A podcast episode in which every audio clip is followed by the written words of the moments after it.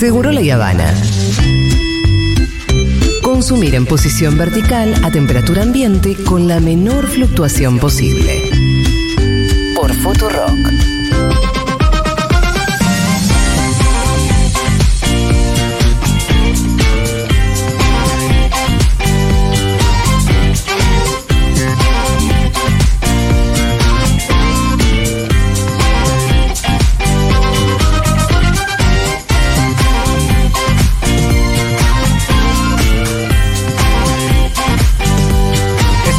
Primero, es la primera del año.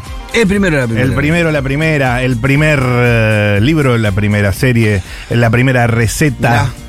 En este caso, Pitu Salvatierra.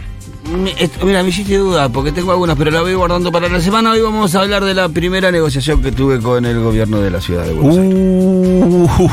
Uh. bueno, en el, mes de enero, eh, como para contar a la gente, el, gobierno de la ciudad eh, convenia con cooperativas de barrios populares en la ciudad de Buenos Aires para hacer determinadas tareas que se hacen en el resto de la ciudad eh, por las empresas ponerle de recolección de basura.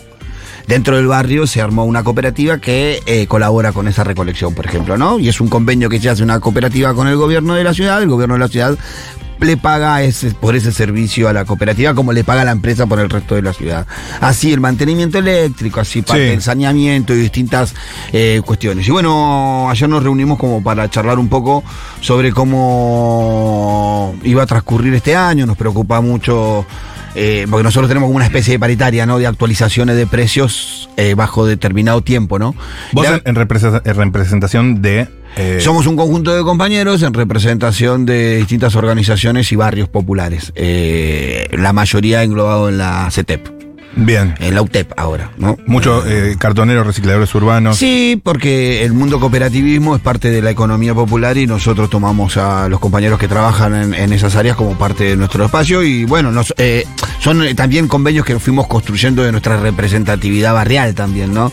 Yo un poco voy en representación de la UTEP, pero también en representación de mi barrio, de Ciudad Oculta, en donde trabajan dentro de estos sistemas 400 eh, personas, que son 400 familias que comen de estas distintas cooperativas. y nada, fuimos a negociar y creo que fue una negociación bastante buena, eh, sorprendentemente para mí. ¿Ah, sí? Pensé que iba a tener una postura más dura, no, me parece que conseguimos lograr una revisión de precios eh, cada tres meses, cosa que, muy bien. que es muy buena porque nosotros teníamos cada un año y, pretendíamos, viste que en la negociación, ¿qué pasó? ¿Cada un año? ahora, ahora esto se va a escuchar, pero bueno, ya pasó. Eh, ya se la comieron.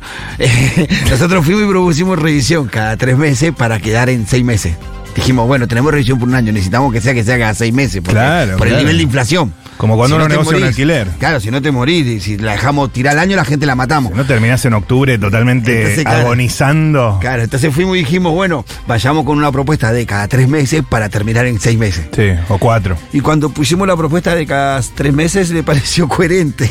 Mira. Y nos sorprendió. Bueno, listo. Es que es coherente. es coherente, o sea. Mirando, qué, mirando qué índice. Eh, inflacionario, inflación. Ok. Eh, eh, IPC. Por, por IPC. Y nada, me parece que fue una buena negociación, fue la primera del año.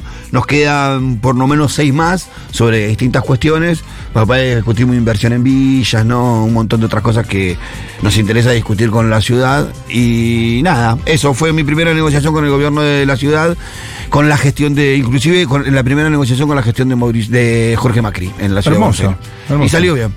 Mira vos. Bueno, bueno creo que la ciudad tiene una idea de, de no echarle nasta al fuego. Bueno, y, simple con el con el IBC en su momento, digo, hubo un, vínculo con. Sí, es coherente pensar de que el gobierno de Milei va a ser un gobierno que va a tener conflicto social continuamente. Ahí, hoy yo estaba leyendo una información, eh, la reducción que va a hacer en el Ministerio de Capital Humano, que era el ex Ministerio de Desarrollo Social es terrible, creo que 1.800 millones en una primera etapa, 3.800 millones en la otra etapa, eh, 170, 300 eh, y pico de despido y 4.000 contratos en, en, revisión. Teniendo en cuenta todo esto, esta característica del gobierno de mi ley, creo que eh, todos sabemos que va a ser una etapa muy conflictiva en la Argentina y esos conflictos se expresan en la ciudad de Buenos Aires. Y creo que el análisis que hace el gobierno de la ciudad de Buenos Aires es decir, si encima del conflicto de todo el país se va a expresar en la ciudad de Buenos Aires, yo tengo muy enquilombado los barrios populares de la ciudad de Buenos Aires, es como una combinación, es, la, tormenta perfecta. Por lo menos que no me caigan a mí. Y por lo menos que los de la ciudad estén un poco con nosotros una relación más llevadera. Creo que es la voluntad del gobierno de la ciudad y también la nuestra, porque lo que Sí. nosotros, cuando vamos a estas reuniones, eh, te- tenemos como una especie de responsabilidad institucional. O sea, estamos sentados ahí en representación de barrio, de personas que trabajan, y nuestra intención también es buscar el acuerdo, porque no nos sirve Para eso están yendo. levantarnos de la mesa sin acordar nada y sin tener en claro cuánto van a cobrar los compañeros, si van a seguir laburando, si no. No, igual est- está bien, es un tiro para el lado de la justicia, porque además es la ciudad más rica, digamos, Claro, ¿no? bueno, ya que la tienen. Entonces, bueno, vimos esa, esa actitud, así que nos quedan algunas negociaciones por delante que esperemos que sean con el mismo tenor. Mi primero del año, en este caso, ¿lo querés decir vos, Nico? Lo digo yo.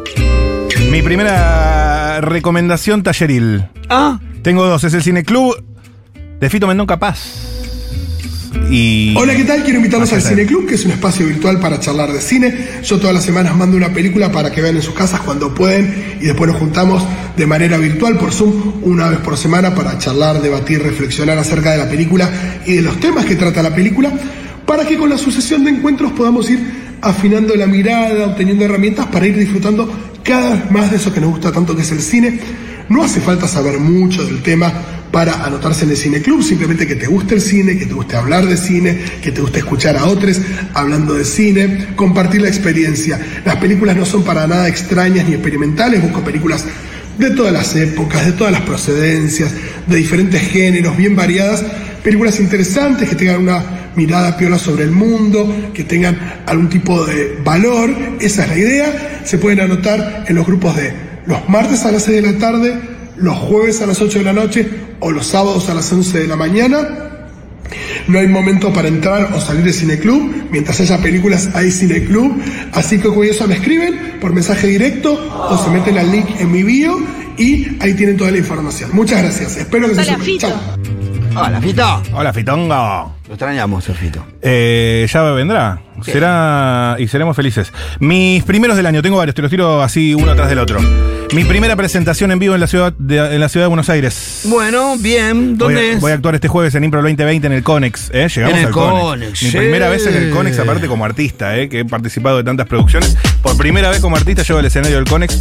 No es No es menor. No es menor para es mí. un escenario donde han pasado grandes artistas. un Sí. eje de la cultura independiente eh, argentina, te diría. Vamos a estar el jueves a las 22.30. Vanessa Strauch, Dan Breitman, Julián Doreger, va a estar Hernán Morán también, Eugenia Gerti, Mati Rosu, Nahuel Iborra, Lucas de Costa y conduce Iti el Hermoso en este show de Impro 2020 que ya hemos sacado a pasear por todo el país. Hemos estado en Mar del ha estado muy lindo. Y volvemos a la ciudad de Buenos Aires este mismo jueves y también el jueves 22 de enero, de febrero, 1 y 22 de febrero en el Conex. Esa es mi primera presentación eh, en un escenario como artista en la ciudad de. Buenos Aires. Mi primera serie terminada es Berlín. Sé que la empecé a ver y no, no continué porque la corté por Griselda. Ah, tengo que empezar Griselda. La corté Berlín y arranqué. ¿Es buena Griselda? Arrancó bien. ¿Arrancó bien? Tengo, vi tres- los cinco primeros capítulos. Me copa, boludo. me Arrancó copa. bien.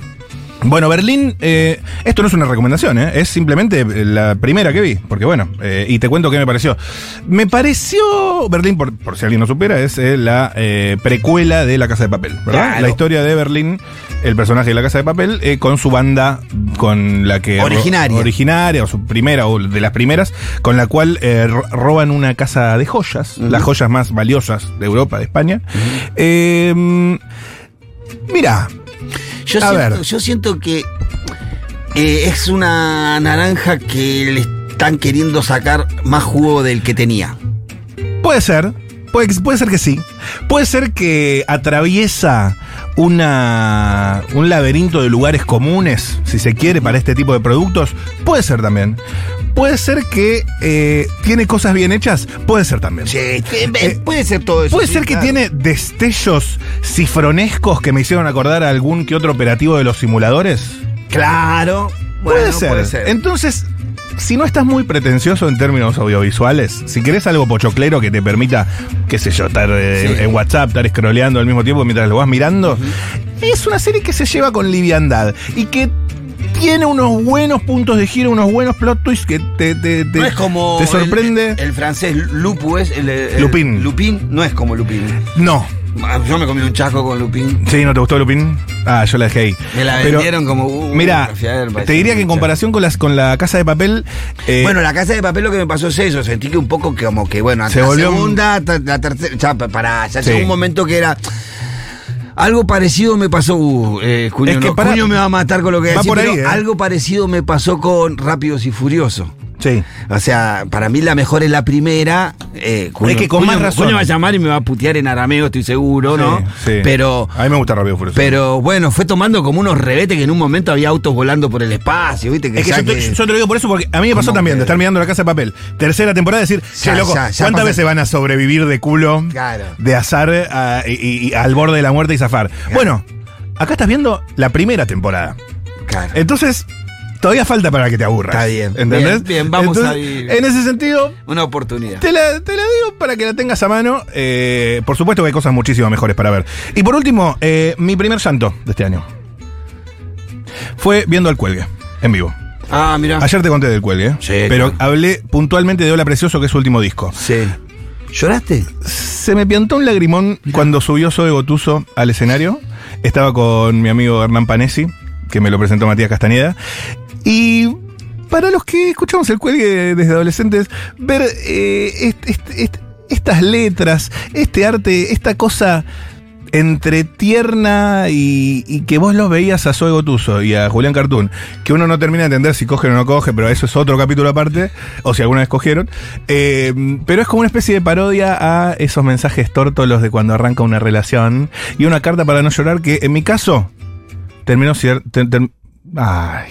¿Qué pasó? En mi caso terminó siendo eh, para llorar. Es para llorar, créanme. Está bien.